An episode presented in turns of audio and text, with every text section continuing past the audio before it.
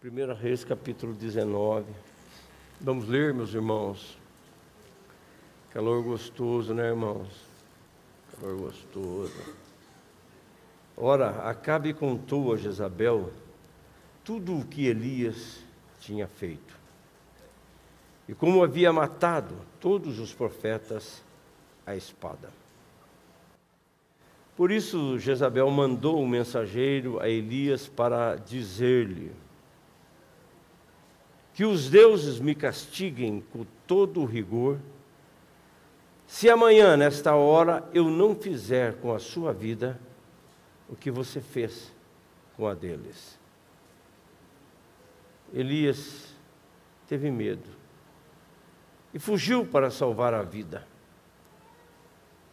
Em Berseba de Judá, ele deixou o seu servo e entrou no deserto caminho de um dia. E chegou a um pé de gesta ou de zimbro, e sentou-se debaixo dele e orou. Ele pediu a morte. E ele disse: Já tive o bastante, Senhor, tira a minha vida. Não sou melhor do que os meus antepassados. Depois se deitou debaixo da árvore ou daquele zimbro e dormiu. De repente um anjo tocou nele e disse: Levanta-te e coma. E Elias olhou ao redor, e ali junto à sua cabeça havia um pão assado sobre brasas quentes e um jarro de água. E ele comeu e bebeu e deitou-se de novo. E o anjo do Senhor voltou e tocou nele e disse: Levanta-te e coma, pois a sua viagem será muito longa. Então ele se levantou, comeu e bebeu. Fortalecido com aquela comida, viajou quarenta dias e quarenta noites, até chegar a Horebe, o monte de Deus. E ali entrou numa caverna e passou a noite. Vamos ficar aqui? Vamos orar? Senhor, tu és santo, santo, santo, santo para sempre. É o maior de todos, o exaltado, o soberano. Nesta noite estamos aqui, Senhor, para ouvir a tua voz. Ensina-nos, fala conosco, Senhor que o teu Espírito Santo nos ajude a entender a tua voz e aplicar na nossa vida o que te pedimos em nome de Jesus. E todos dizem amém e amém. Pode sentar, irmãos. Pode sentar.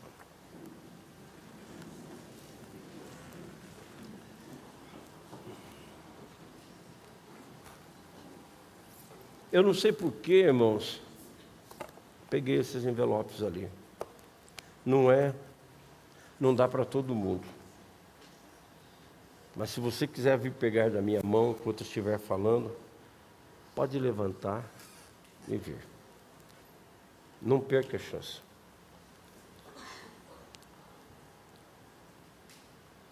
No capítulo 2 do segundo Reis, versículo 9, o Elias faz uma pergunta para Eliseu,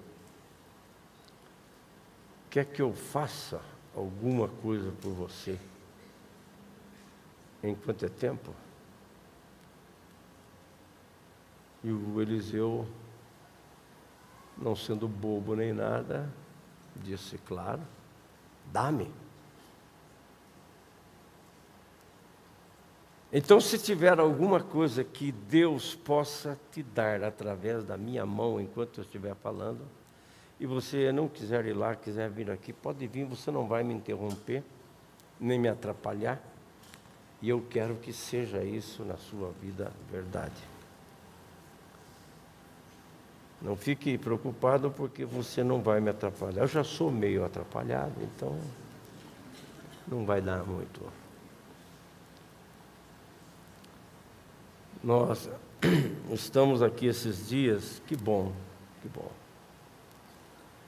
Que bom que nós não simplesmente estemos vindos para a igreja, a gente é igreja. E nós viemos aqui buscar alguma coisa de Deus. Viemos aqui buscar o favor dEle, viemos aqui buscar direção dEle, graça e promessas para a nossa vida. Você não veio buscar alguma coisa de Deus nessa noite?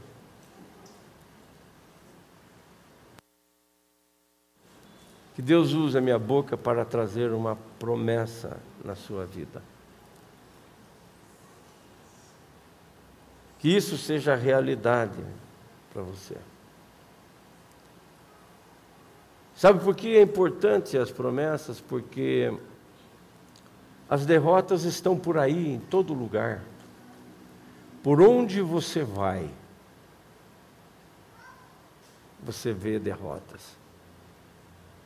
Mas as bênçãos de Deus estão aqui nesse lugar. E ela vai sobre a sua vida nesta noite. Não sei se ela quer, né, mas ela está vindo na minha direção, já vou me antecipar. E que bom que você vai receber se você está aqui, você vai levar pela fé. Essa Bíblia, esse livro é um livro de fé. Talvez você entrou aqui nesta noite no final das suas forças. Mas entenda uma coisa: não é o final da sua fé.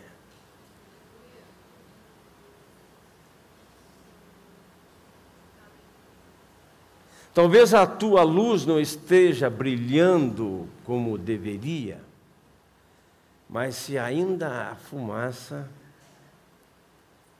fogo ainda nessa vida, e pela fé nós vamos conquistar aquilo que viemos buscar.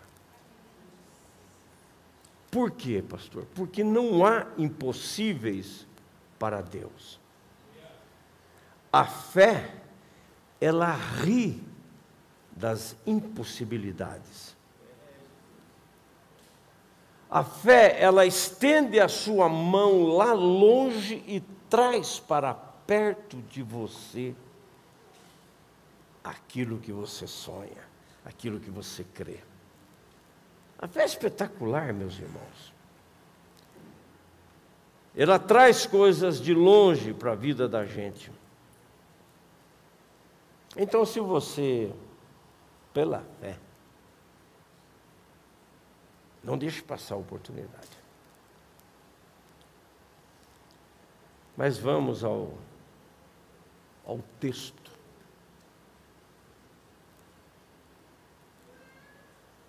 Eu queria pensar com você sobre de lugares indesejados a um dia de glória. Que Deus te faça nessa noite isso. Faça isso. De lugares indesejados a um dia de glória. O texto que nós lemos é a história de um homem numa caverna. E esta história do Elias, ela é uma metáfora, se eu posso assim dizer,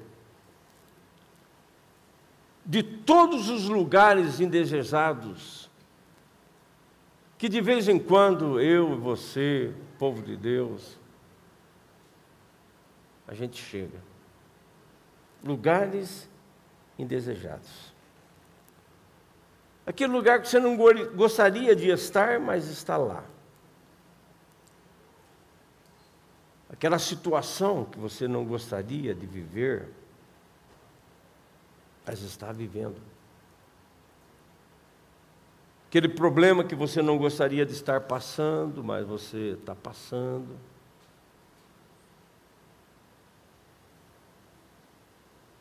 lugares indesejáveis. Talvez alguns aqui estejam atravessando exatamente esse momento.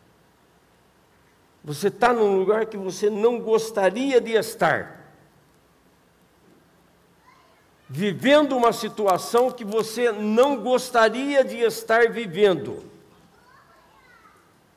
Passando por um problema que você não gostaria de estar passando. vivendo uma situação que você disse assim, pastor, eu não gostaria de estar vivendo e nem enfrentando esta situação. São lugares indesejáveis. Talvez você esteja enfrentando isso. Você não quer, mas está lá. Você não esperava, mas ele chegou. Você não gostaria, mas ele se estabeleceu lá.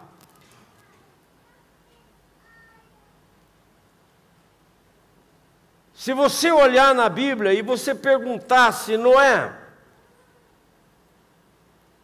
está confortável, até tem um teólogo muito famoso que diz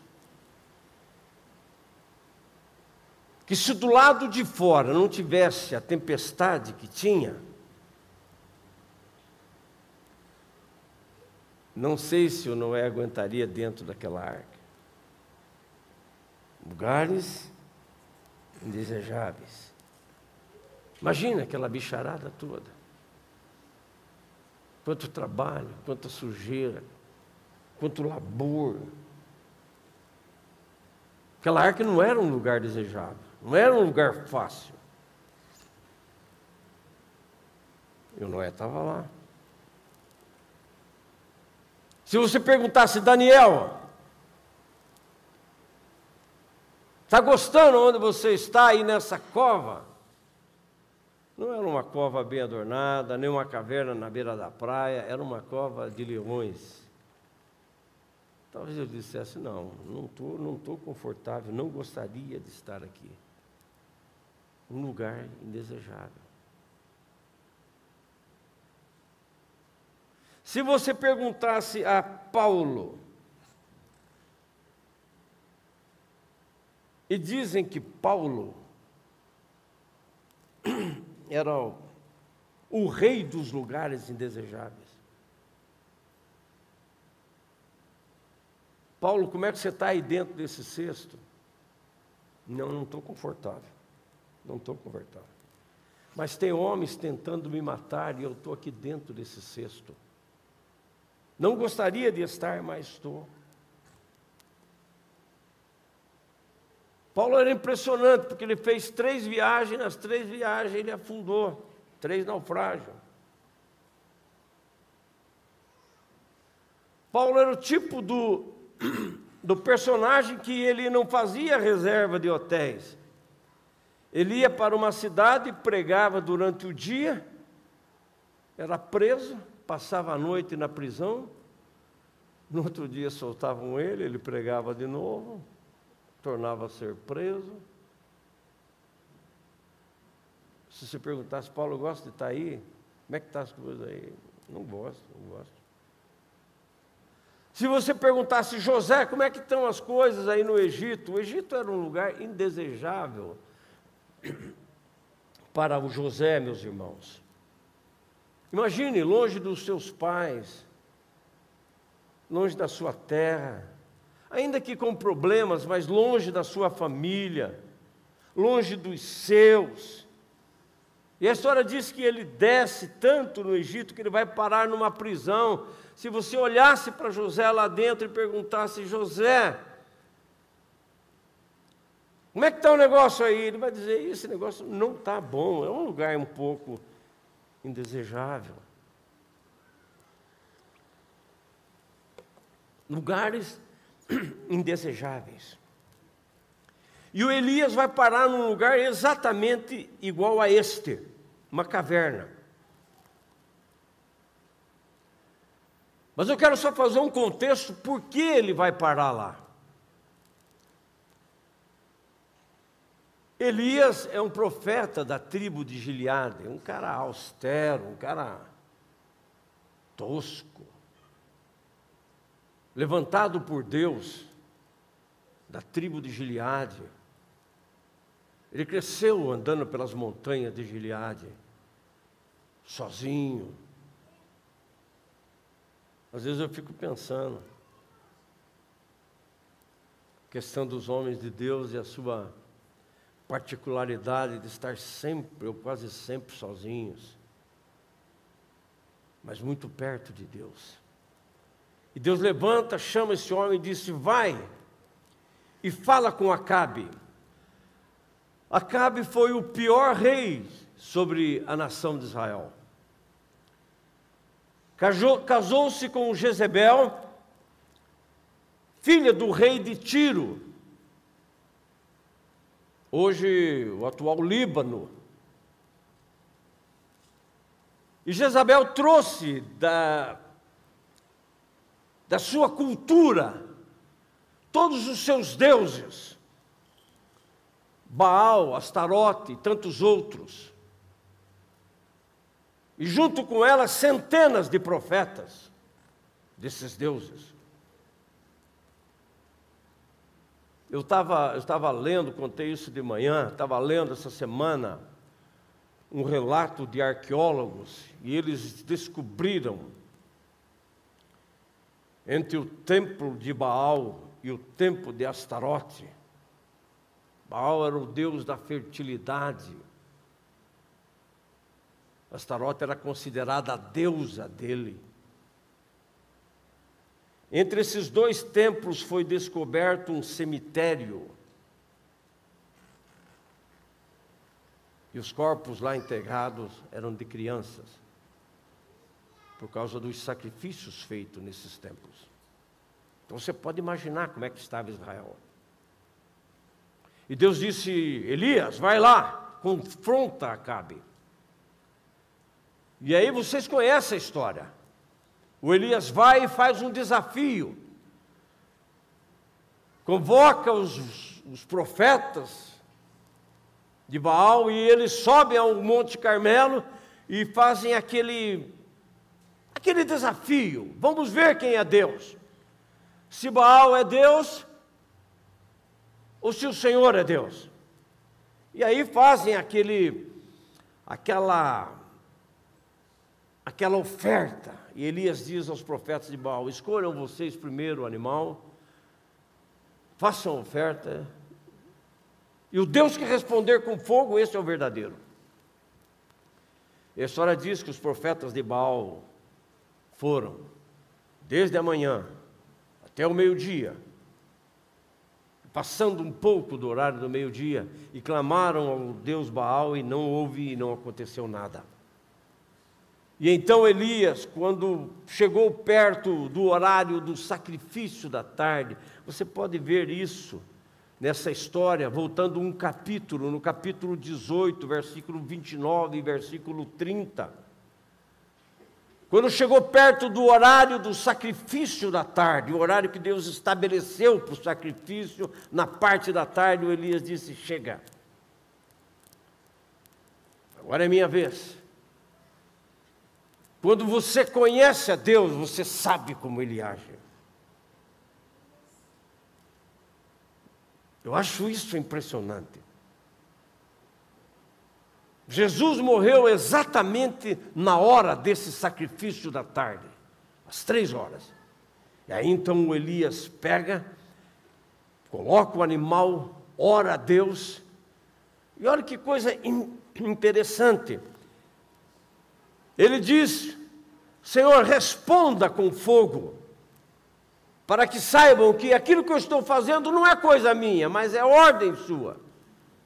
Não foi um negócio da cabeça do Elias, foi ordem de Deus.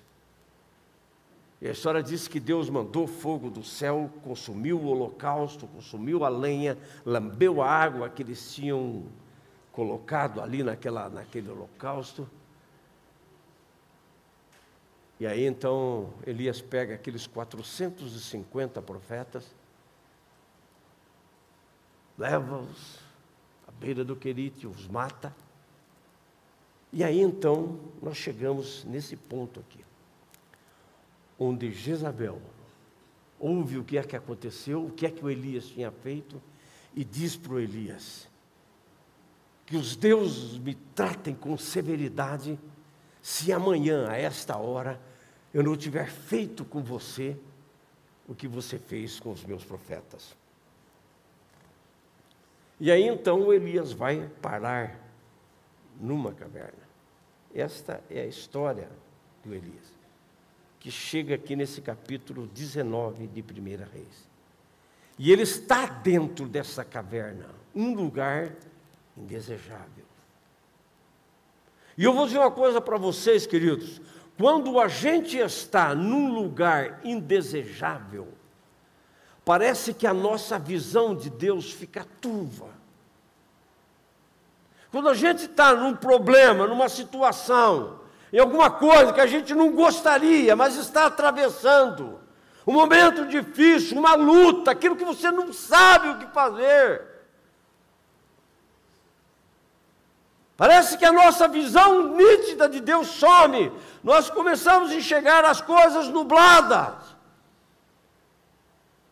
Sua palavra parece que sai da nossa mente, sai do nosso coração, nos esquecemos das Suas promessas, nos esquecemos de tudo o que Deus já fez na nossa vida, nos esquecemos de tudo o que Ele prometeu que irá fazer na nossa vida, quando nós estamos diante de pressão. Essas coisas parecem que acontecem com a gente. E o Elias estava com os olhos só naquela mulher. Aquela mulher que queria matá-lo. E aí então ele age dessa maneira, começa a temer uma série de coisas. Agora eu pergunto: será que nós não faríamos a mesma coisa que fez Elias? Quantas vezes, quando nós estamos diante da situação, não fazemos a mesma coisa e esquecemos?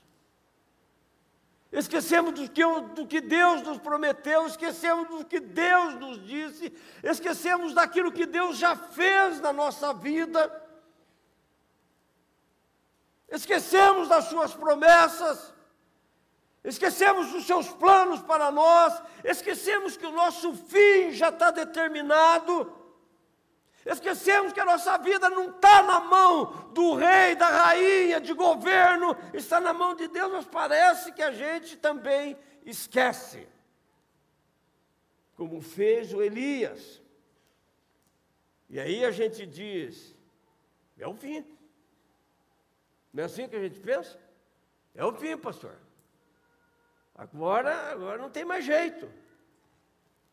Mas graças a Deus que esta história ela não termina numa caverna. Olha o versículo 19.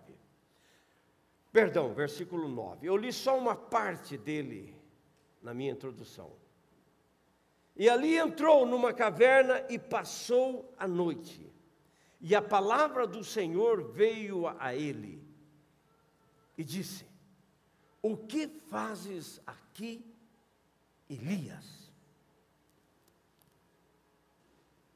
O que é que você faz aqui nesta noite, irmão? Se Deus olhasse para você e fizesse essa pergunta de modo pessoal: O que fazes aqui hoje? Se você voltasse para o Noé e dissesse: Noé, o que é que você faz aí? Ou melhor, aqui nesta arca, Noé diria assim: Ó, oh, eu estou esperando a chuva passar. Quantas vezes talvez você já não disse essa frase, você tem alguma coisa e você eu pergunto: o que é que você está fazendo? Eu estou esperando a chuva passar, pastor. E enquanto estamos esperando a chuva passar, a gente acha que nada está acontecendo. E quando estamos esperando a chuva passar, achamos que nada está vindo na nossa vida, mas quando Deus olha e nós estamos naquela situação onde nada podemos fazer, Ele olha para nós e diz: Noé, não é bem assim. Você pode estar nesse lugar indesejável, mas eu estou te protegendo do que está acontecendo lá fora. Você pode não estar num lugar confortável, mas eu estou livrando você do meu juízo. Você pode não estar num lugar confortável e achando que não está acontecendo nada, mas eu estou gerando o que vai ser o teu futuro de maneira grandiosa e poderosa. O que é que você está fazendo aqui, José? Nessa prisão? Talvez José dissesse assim: Bom Senhor, e a gente, eu acho muito parecido com José. Eu estou articulando para sair logo desse negócio. Eu quero sair daqui. Eu quero, eu, eu, eu, eu, eu quero, eu quero sair desse negócio, estou articulando, estou mexendo no meu pauzinho, eu estou dando o meu jeito, eu estou dando aí na nossa linguagem, estou dando meus pulos. Já não viu isso? Quando nós estamos num lugar indesejável, nós queremos fazer tudo para sair dele. E o José talvez dissesse assim: bem, Senhor, esse final de semana eu fiz um cursinho na internet sobre interpretação de sonho. Senhor, e o negócio já está funcionando, porque eu já interpretei dois. E Deus olha para José e disse assim: José, essa expertise tua não vai te ajudar em nada. José, você pediu para o cara errado.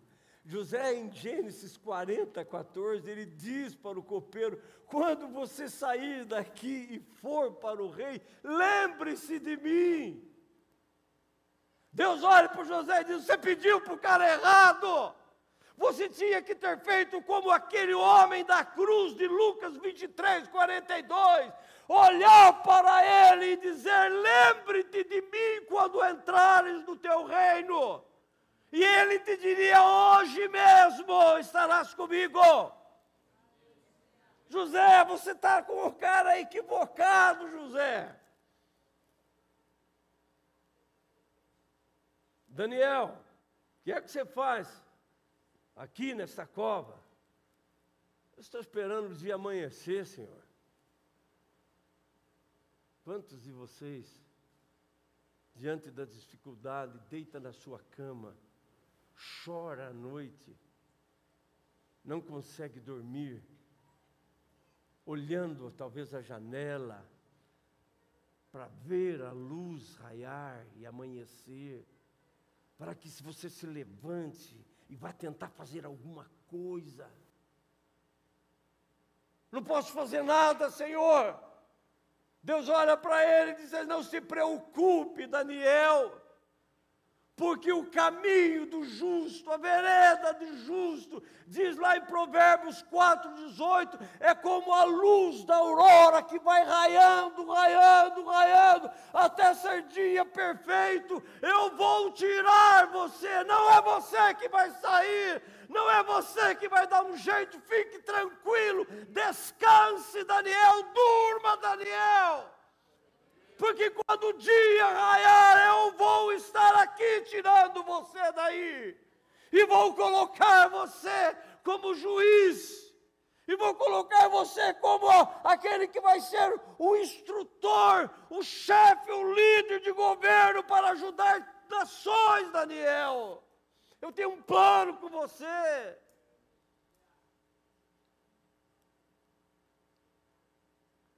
O que é que você faz aí, Paulo? Nesse sexto, talvez o Paulo dissesse, dissesse assim, pastor, você não faz a ideia. Estou aqui descendo. A Bíblia diz em Atos, se não me engano, Atos 19, que Paulo desceu pelo sexto, fugindo para Damasco. Talvez ele dissesse assim, eu não esperava passar por isso. Já não falou isso? Essa frase do Paulo. Não esperava isso na minha vida. Eu não preciso disso. Já viu essa frase? É do Paulo, do Sérgio Paulo, do Irã Paulo, do Mateus Paulo. Eu não preciso, olha minha folha corrida. Olha como eu estou humilhado, cabisbaixo, abatido, envergonhado. Olha a minha história, olha quem eu sou. Hebreu de Hebreu, da tribo de Jamim. Eu sou, eu sou guardador da lei. Olha onde eu, aos pés de quem fui instruído.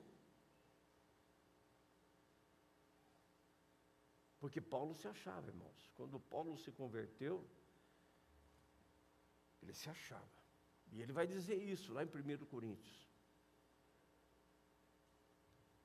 Ele falou que bom que Deus trabalhou em mim e me pôs um espinho na carne, para que o poder dele se aperfeiçoe na minha vida, na minha fraqueza. Paulo se achava. E Deus olha para ele e diz: É por isso mesmo que você está aí, Paulo. Estou trabalhando você. Estou tirando esse teu jeito de pensar assim. Estou fazendo de você um instrumento mais maleável na minha mão. Você vai ser aquele que eu falei, um vaso escolhido para pregar o Evangelho. Mas eu estou trabalhando em você, Paulo.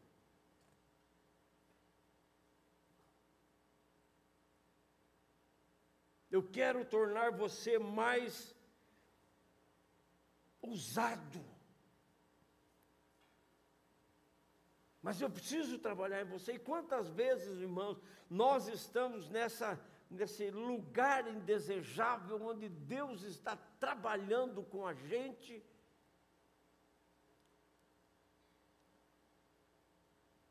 E não é fácil.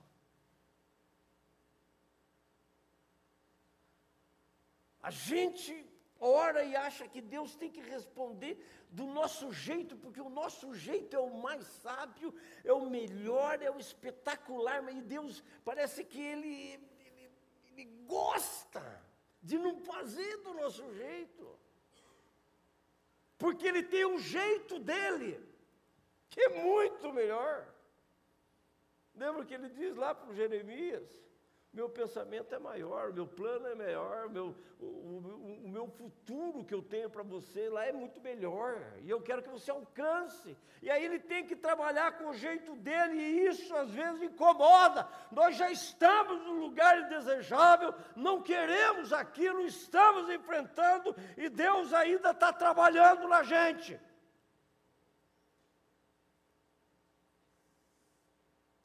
Eu contei de manhã aqui essa. Eu vi uma, uma história de um pastor, ele.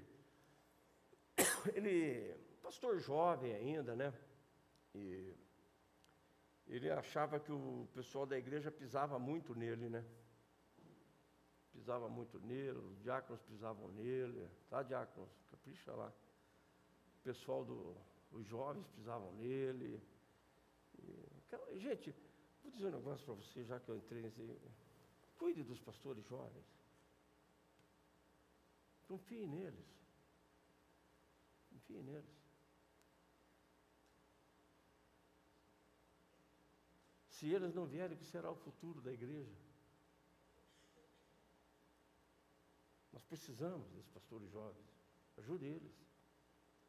E aí, mas esse, ele não era tão maduro assim, ele, ele se incomodava, né? E dizendo que todo mundo pisava nele. Então ele foi falar com o seu pastor sênior e ele disse, assim, contou a história. O pastor olhou para ele e disse assim: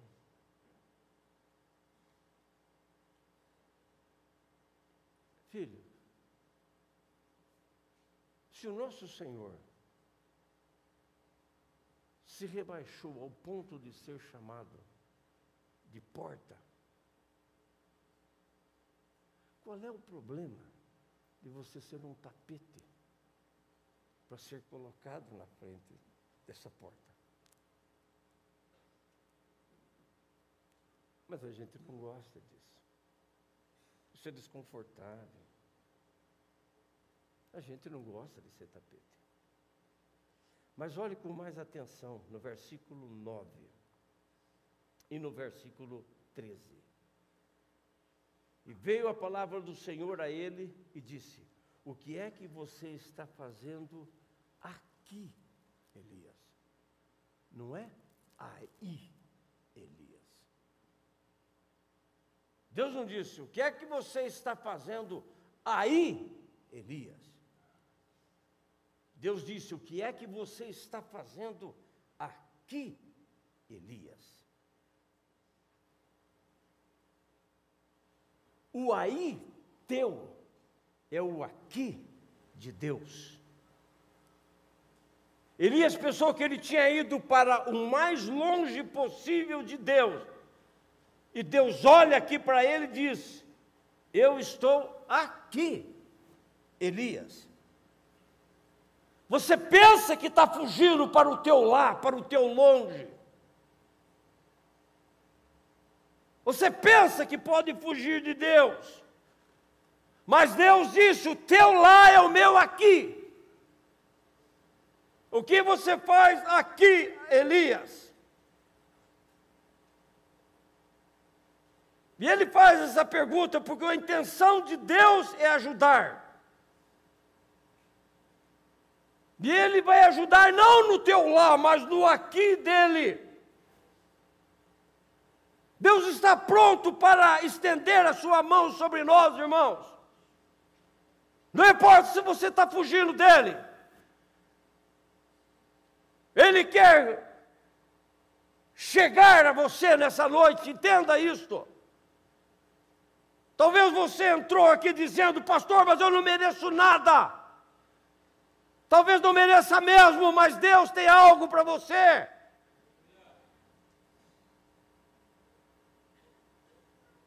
Porventura, o bom pastor negligenciaria, o socorro daquela ovelha perdida? Não, ele deixa as 99, ele vai atrás da perdida. Porventura, o grande médico, na hora crucial do seu paciente, deixaria de lado o atendimento a ele? Claro que não, meus irmãos, absolutamente. Deus está aqui, Ele quer ajudar-nos nesta noite.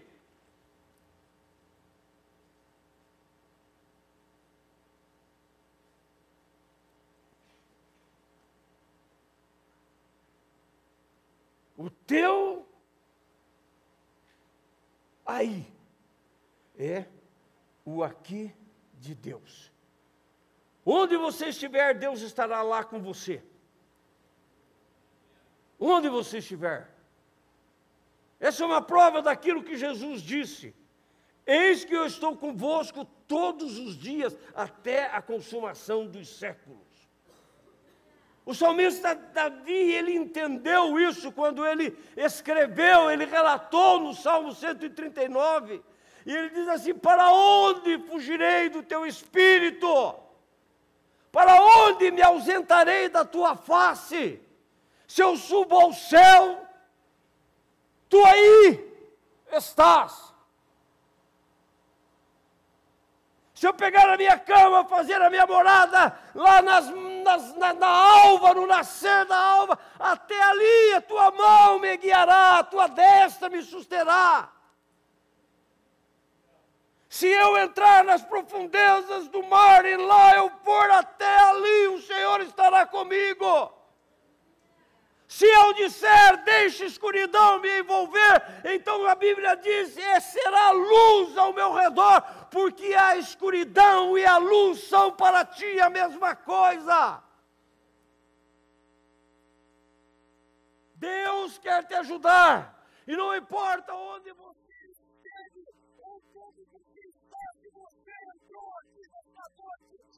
esperança futuro. Deus teu aí, você chegou aqui dentro. Aleluia. Ele vai te ajudar, ele quer te ajudar, ele vai te socorrer, ele vai te estender a mão, ele vai te ajudar. que está mandando um homenagem ao pastor. Mas Deus é bom, a sua misericórdia pura para sempre. E não importa por onde você andou. Você parou para lá pensando que se viria dele, pensando que se afastaria dele, pensando que ele iria esquecer você, mas ele não esqueceu, não vai esquecer, ele vai atrás de você como foi atrás de Elias. E vai daqui, vida.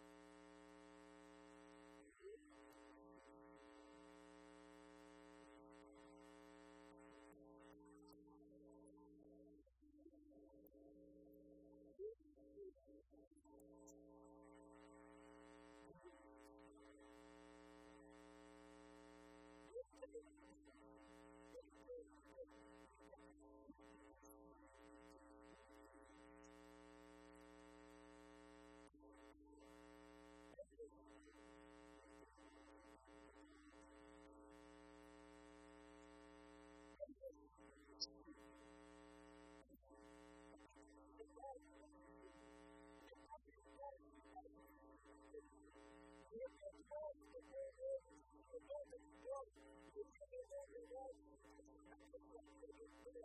you.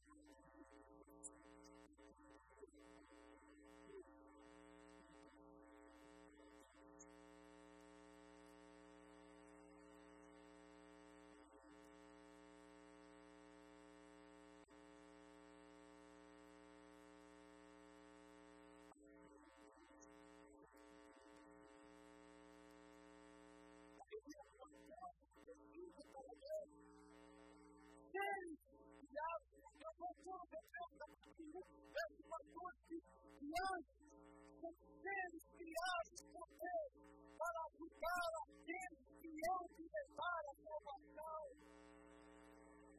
Você quer comer pão feito da mão de anjos?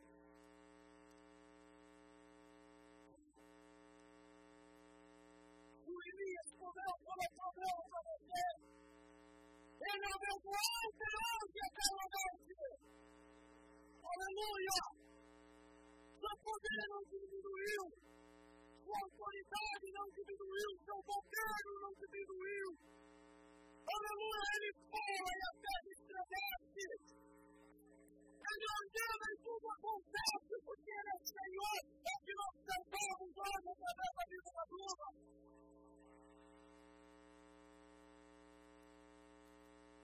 Não duvide. O que você está duvidando, não duvide. Não faça como Israel.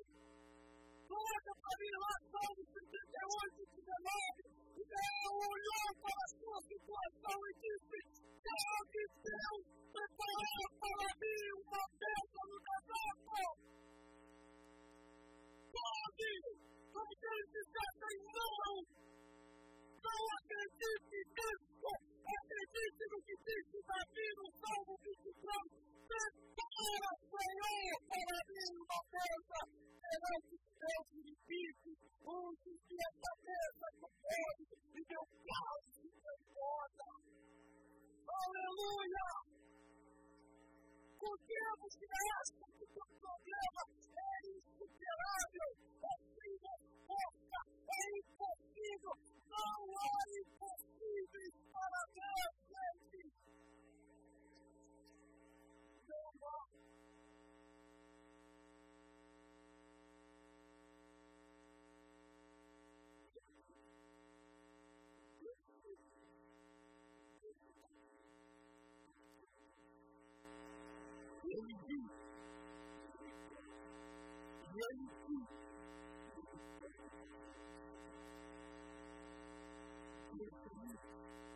ele diz, porque, independente do que você esteja passando,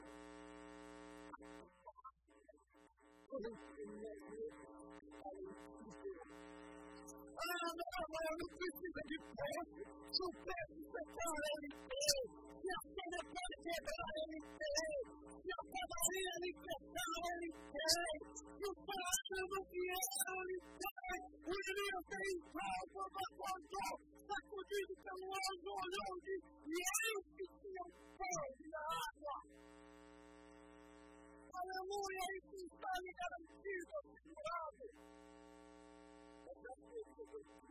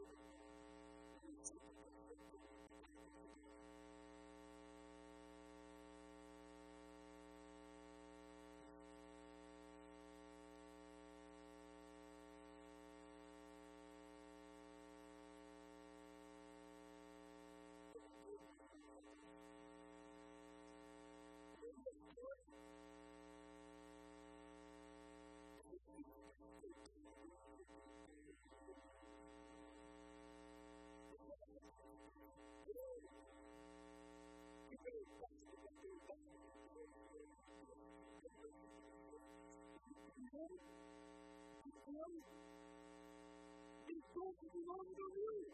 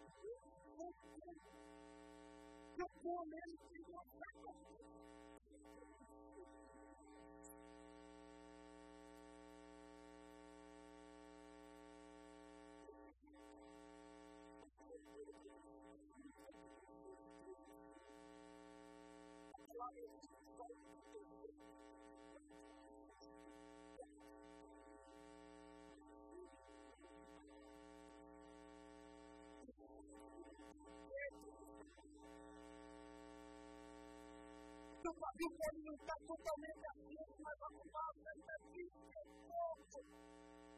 Esse corpo não explodiu totalmente. Se você está aqui é porque ainda há um futuro. Se você está aqui é porque ainda há esperança. Se você está aqui é porque Deus ainda tem um plano. Não se esqueça disso. Deus não desistiu de mim, não vai desistir de você. E olho que ele diz no verso 9, eles que veio a palavra do Senhor. Esse tempo aqui é um tempo muito especial, usado pelo Espírito aqui tempo. Ele é diferente daquele tempo do Pai. Fala a sua casa, vai, vai até o Ribeiro de Cristo. Vai, vai a viúva de Teresa. Esse Deus que veio agora, Senhor,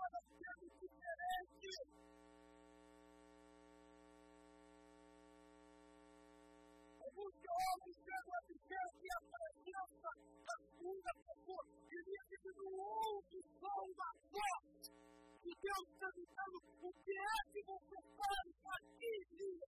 É como se ele estivesse diante de alguém e falasse, o que é que você faz aqui,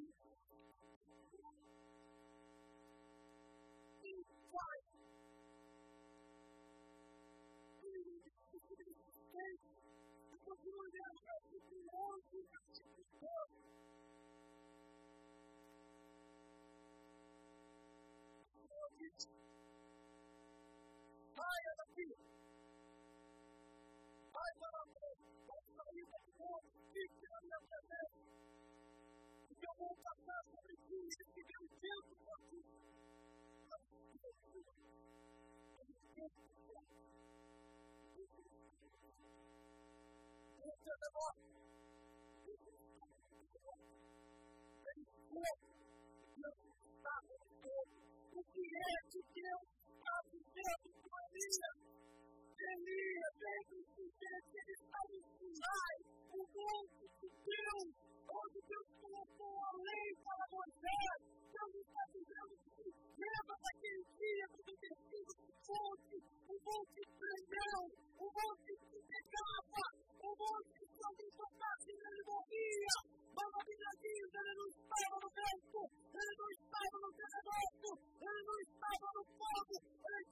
Hallelujah! No, no, no, no, no, no,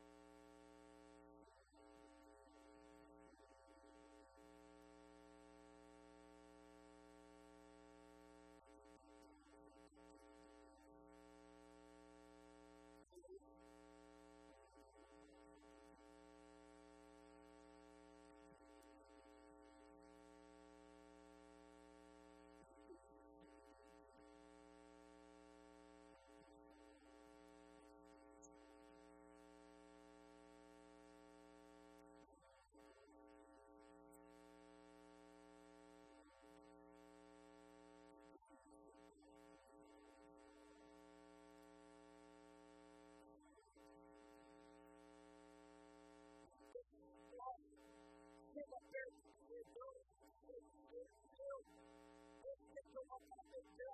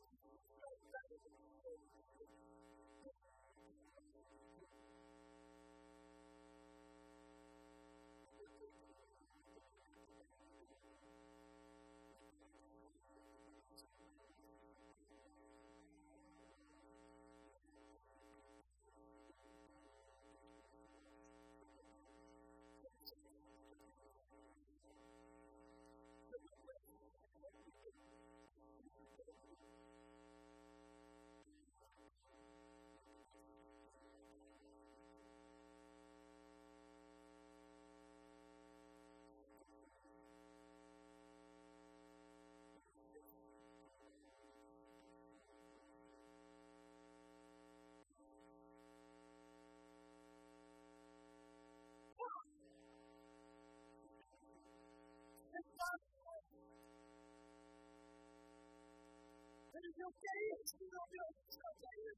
Come on.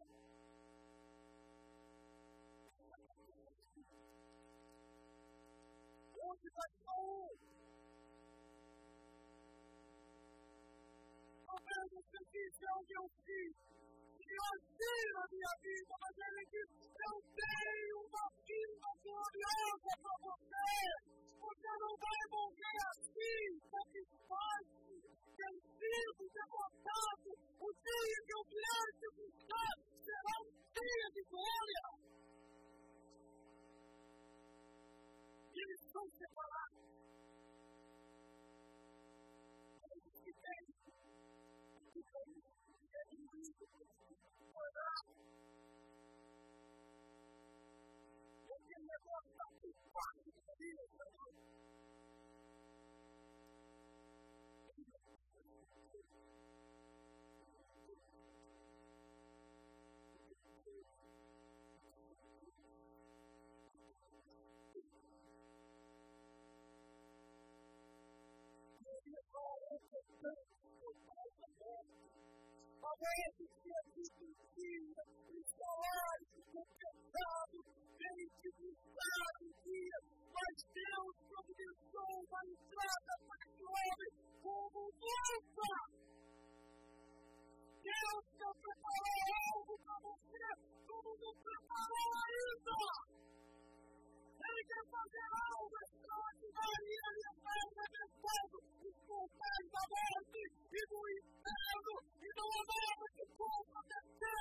porque a sua vida,